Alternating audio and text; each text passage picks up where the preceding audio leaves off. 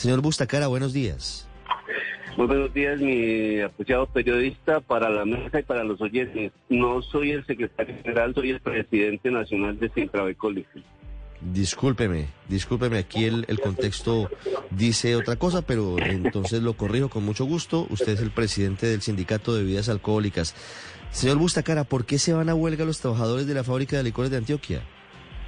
Bueno, esto eh, tiene que ver con el tema de la transformación que tuvo la fábrica de licores y alcoholes de Antioquia a partir del año 2021, mmm, donde Sintravecólicas había presentado una demanda ante el Consejo de Estado, pues la fábrica de licores y alcoholes de Antioquia ah, figuraba como una dependencia o una unidad adscrita a la Secretaría de Hacienda del Departamento de Antioquia cuando nosotros ante la ley estábamos eh, discutiendo que era una empresa industrial y comercial del Estado, o sea, eh, habían eh, implementado esa figura desde el año 1973 con el fin de eludir una serie de obligaciones y lógicamente adquirir más ventajas sobre las, las demás licoreras.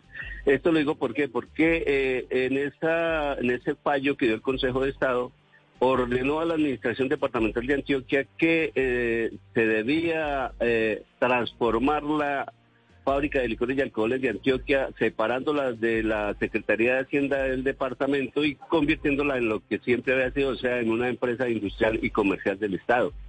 Esto que provocó que desde el año 1973 los trabajadores no tenían convención colectiva de trabajo, pues eran tratados como eh, empleados públicos y no como trabajadores oficiales, que es lo que establece la ley para los eh, funcionarios de las empresas industriales y comerciales del Estado.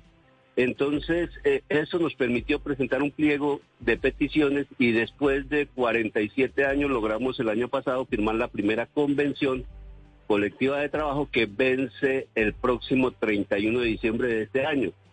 En razón de eso, el 2 de noviembre, eh, los trabajadores y el sindicato Sintravecólicas, que es el sindicato mayoritario, presentó un nuevo pliego para su discusión eh, a la administración, discusión que se inició el día 2 de noviembre. Eh, en la etapa de arreglo directo, los 20 días de arreglo directo que da la ley, no fue posible llegar a ningún acuerdo por cuanto eh, la comisión nombrada por la administración para la negociación en cabeza de un abogado y quien era su líder prácticamente se negó completamente a, a, llegar a cualquier acuerdo.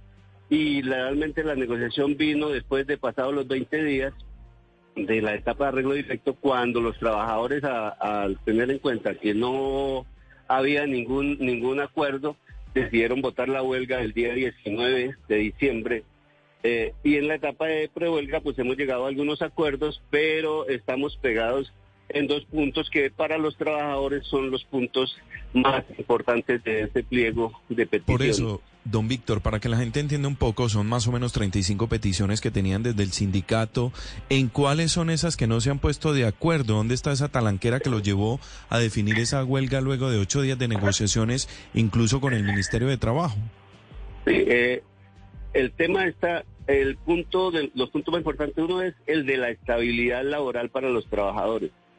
Y el segundo es el del incremento salarial, aunque yo considero que el punto más álgido aquí es el de la estabilidad para los trabajadores, porque eh, la empresa cuando le conviene eh, manifiesta que la empresa tiene 103 años de creación, eh, que es la primera empresa del país, que eso es cierto, que es la empresa que más vende, que más utilidades produce, pero para el caso de los trabajadores, entonces, según ellos, solamente la empresa lleva dos años porque nació eh, jurídicamente el primero de enero del año 2021 y que las utilidades que tienen no le permiten eh, ofrecerle mayores garantías a los trabajadores.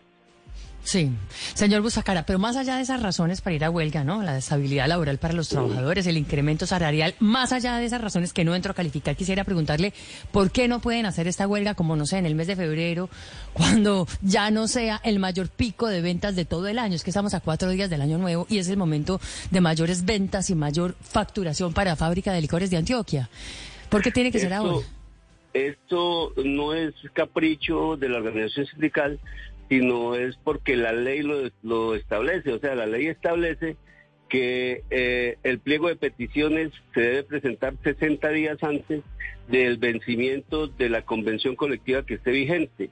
Y igualmente la ley dice que a partir de la firma del acta de inicio de negociación hay 20 días para la negociación directa. Después de esos 20 días hay tres opciones. Una, que es eh, ir al Tribunal de Arbitramiento. Dos, que es prorrogar por 20 días más eh, la negociación. Y tres, ir a la huelga. Entonces, eh, nosotros no podemos salirnos de esos parámetros porque si nos salimos de los parámetros que manda la ley, ya la huelga eh, sería ilegal porque estaríamos eh, decretándola fuera de los términos que nos da la ley. Sí. Señor Bustacara, ¿ustedes han hablado con el Ministerio de Trabajo? ¿Le han informado sobre esta huelga que está comenzando en las próximas horas en la fábrica de licores de Antioquia? Sí, mire, ayer tuvimos una reunión acá en la regional del Ministerio de Antioquia y eh, incluso con el viceministro Edwin Palma a bordo y con su grupo asesor que vino de, Bogotá. Eh, se hicieron algunas eh, propuestas, pero no se llegó a un acuerdo concreto y finalmente los trabajadores optaron por mm, dictar la ley cero, establecer la ley cero que está para esta noche a partir de las 11 y 59 minutos. Sin embargo, eh, y esto es una invitación que yo le hago a la administración porque yo creo que, que aquí eh, no nos conviene ni a los trabajadores ni a la empresa una huelga en este momento. Tenemos durante todo el día y, si en el día de hoy podemos llegar a un acuerdo en esos dos puntos, puede ser la huelga sencillamente no se realizaría. Por eso la invitación es tanto a la administración de la empresa como a la administración departamental a que nos sentemos en el día de hoy a ver si logramos salvar esto y no, no tener que ir a la huelga. Además, porque nosotros consideramos que el punto que estamos pidiendo de la estabilidad laboral a la empresa no le cuesta nada mientras no despida a trabajadores sin justa causa. Entonces, ese es el miedo que tienen los trabajadores, que como el próximo año es un año electoral, entonces eh, los trabajadores tienen miedo de que al no querer eh, tocar el punto de la estabilidad laboral, la empresa puede haber una masacre laboral porque pues el año que viene, por ser año electoral, seguramente muchos políticos van a necesitar de puestos para colocar su ficha. Entonces ese es el temor que tenemos los trabajadores y por eso este punto es de vital importancia para nosotros. Sí, señor Bustacara, ¿ustedes siguen manteniéndose en la posición de exigencia del 20% en el incremento del salario mínimo? No, no, en el salario mínimo... ¿En cuánto lo fijaron? Hubo, hubo un acercamiento, nosotros ya estamos pidiendo, eh, la empresa fijó, eh, nos ofreció el, 16%, que fue lo que incrementó el salario mínimo. Nosotros inicialmente eh, pedíamos el 20%, bajamos al 19% y finalmente ayer le ofrecimos a la empresa que quedáramos en 1 un punto 1.75 por encima del salario mínimo, o sea, para un incremento del 17.75, la empresa nos está ofreciendo el, 10, el 16.7 pero yo creo que ese punto es salvable eh, el diálogo. Realmente nosotros estamos con el tema de la estabilidad porque es un temor que tienen los trabajadores, como vuelvo y le repito, de que de pronto vaya a haber una masacre laboral en la empresa y realmente eh, es la importancia y la relevancia que tiene el punto de la estabilidad laboral para todos los trabajadores es el presidente del Sindicato de Trabajadores de la Industria de las Bebidas Alcohólicas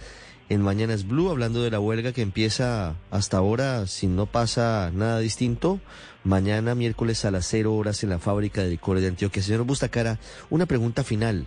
Si no hay acuerdo hoy, si no se logran poner eh, en situación de firmar un documento con el gobierno, con la fábrica de licores de Antioquia, ¿cuántos trabajadores cesarían actividades?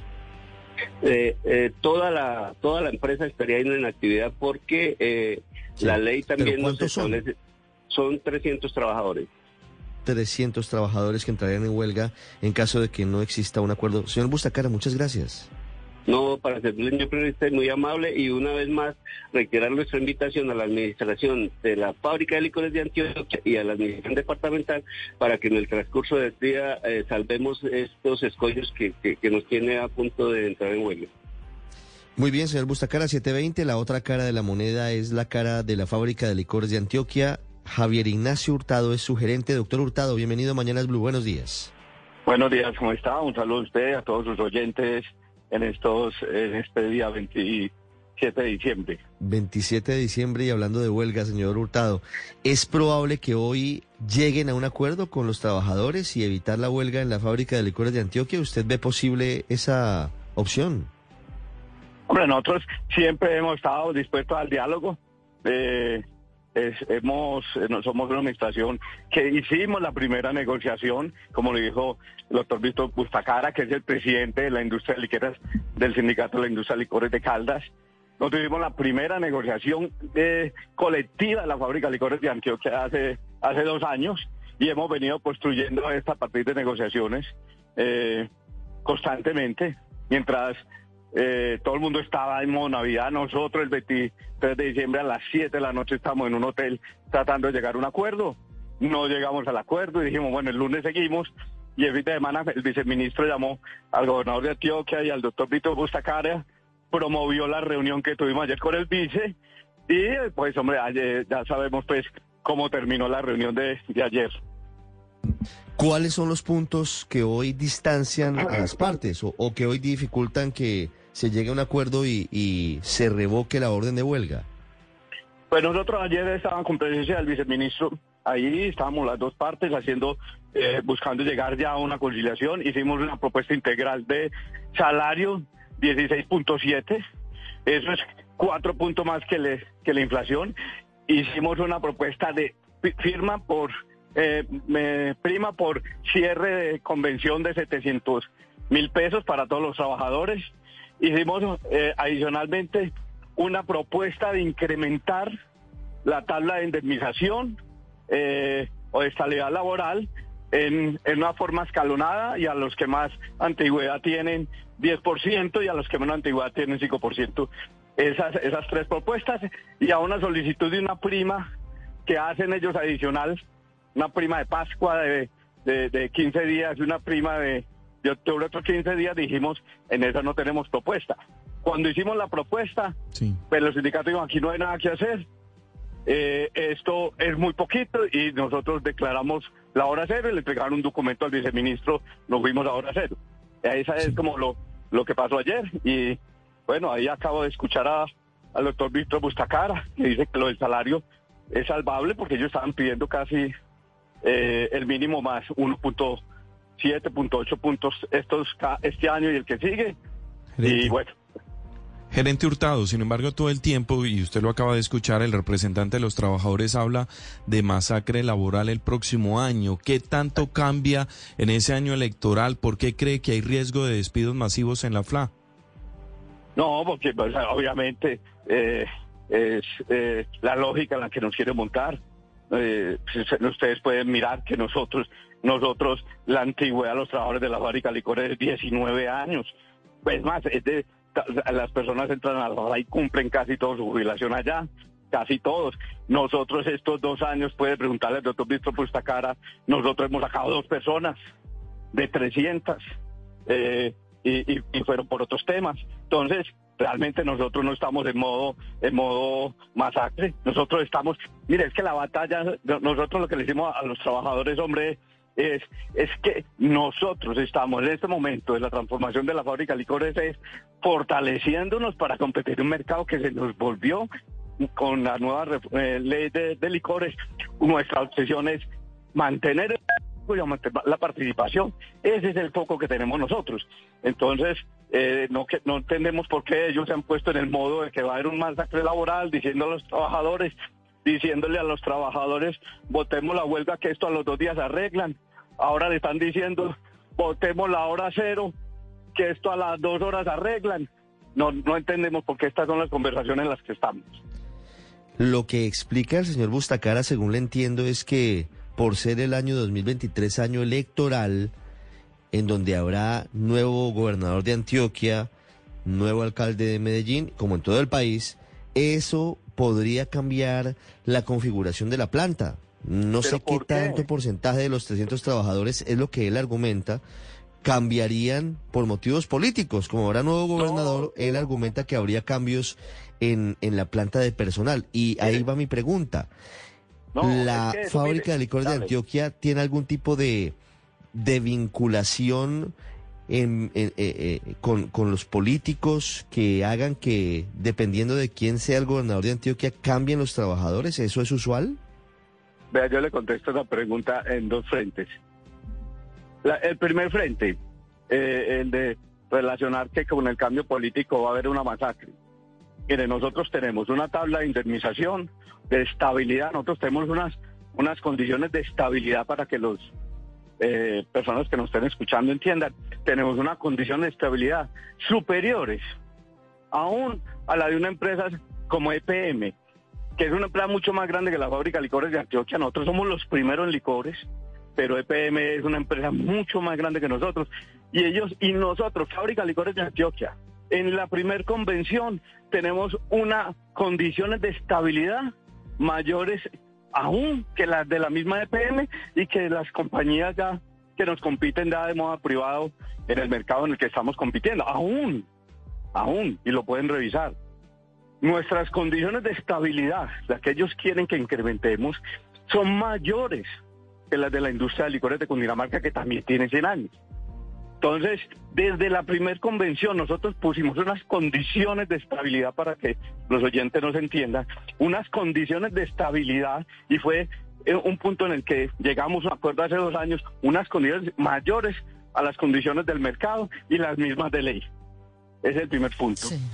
Y el segundo punto es de tratar de conectar de que la fábrica de licores de Antioquia es una empresa pública, sí, Ricardo, nosotros, orgullosamente, somos una empresa que ha mostrado la capacidad que desde lo público ser líder en Colombia en el mercado.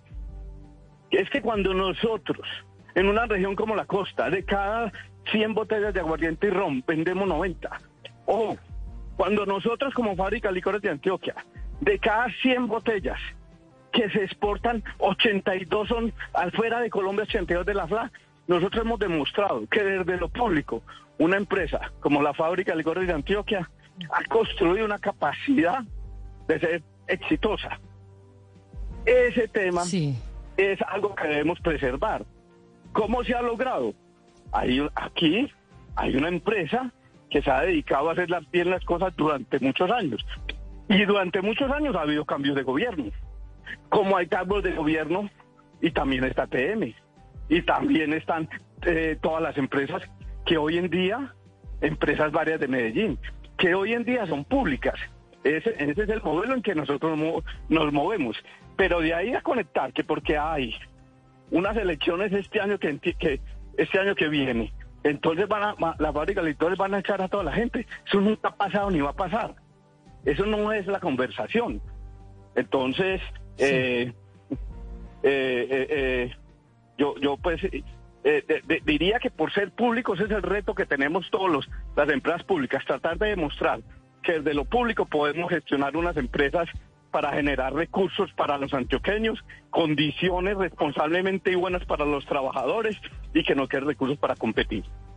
Sí, justamente, ¿qué está en juego, señor Hurtado? Es decir, ¿qué implica parar en plena temporada navideña, de cara al fin de año y en la mayor época de ventas para la FLA? ¿Qué implica directamente para la empresa y para las finanzas del departamento?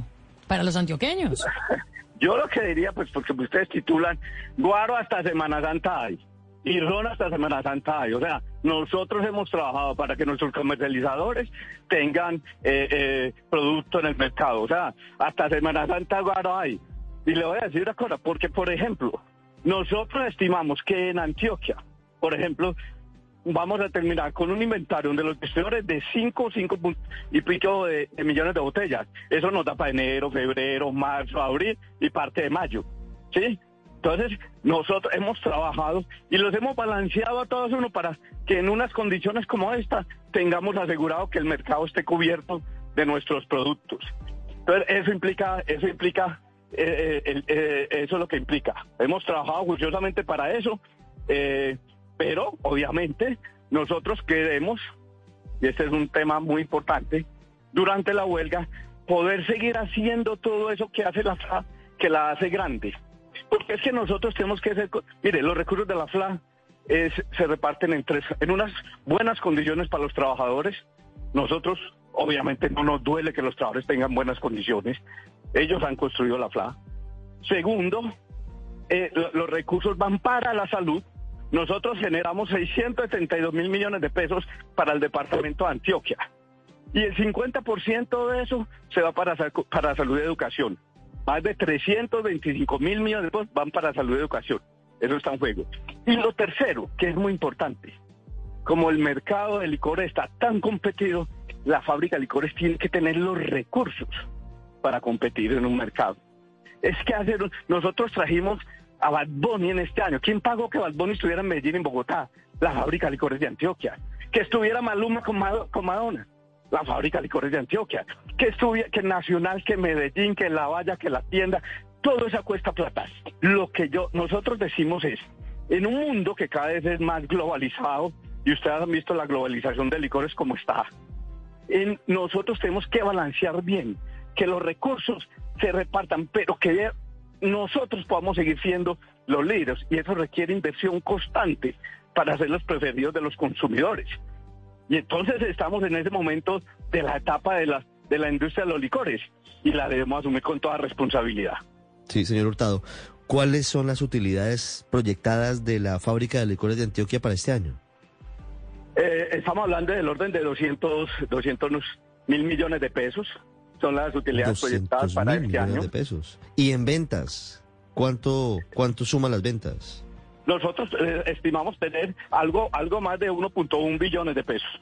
1.1 billones de, de ingresos, de, de, los cuales 622 van para transferencia al departamento no, por supuesto. Eh, tenemos adicional. Es uno de los grandes financiadores del departamento de Antioquia, la fábrica. No, no, es que total, o sea, es que la salud, cuando nosotros mandamos a la salud casi 300 mil millones de pesos, como le mostraba ayer al vice, hombre, es que de verdad cuando estamos en un municipio de Antioquia están atendiendo un niño que tuvo un accidente, esos recursos son los que producimos nosotros.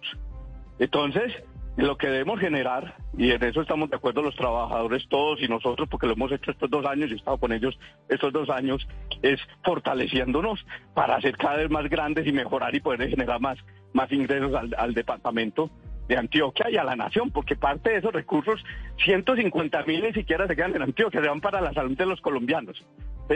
Entonces, yo creo que sí debe ser un, un reto de todos lograr buscar ese balance comprometernos todos juntos, como lo hemos venido haciendo, en seguir posicionándonos y garantizarle a todos los antioqueños y colombianos que ahí estamos y que hay una empresa estatal que nos representa, es que el aguardiente es el licor nacional. ¿sí? Eh, las, reformas anteriores nos pusieron las condiciones adversas y la, que se hizo en el 2016 y las tenemos que enfrentar y demostrarle a todos los colombianos que somos capaces de, de tener una empresa eh, de lo público que sea modelo de, de gestión. 7.33 minutos. Doctor Hurtado, muchas gracias y seguramente hoy habrá humo blanco y habrá un acuerdo para evitar que se llegue a la hora cero de esta huelga en la fábrica de licores de Antioquia. Ha sido usted muy amable, muchas gracias. Ricardo, muchas gracias a usted y bueno, que tengan feliz mañana.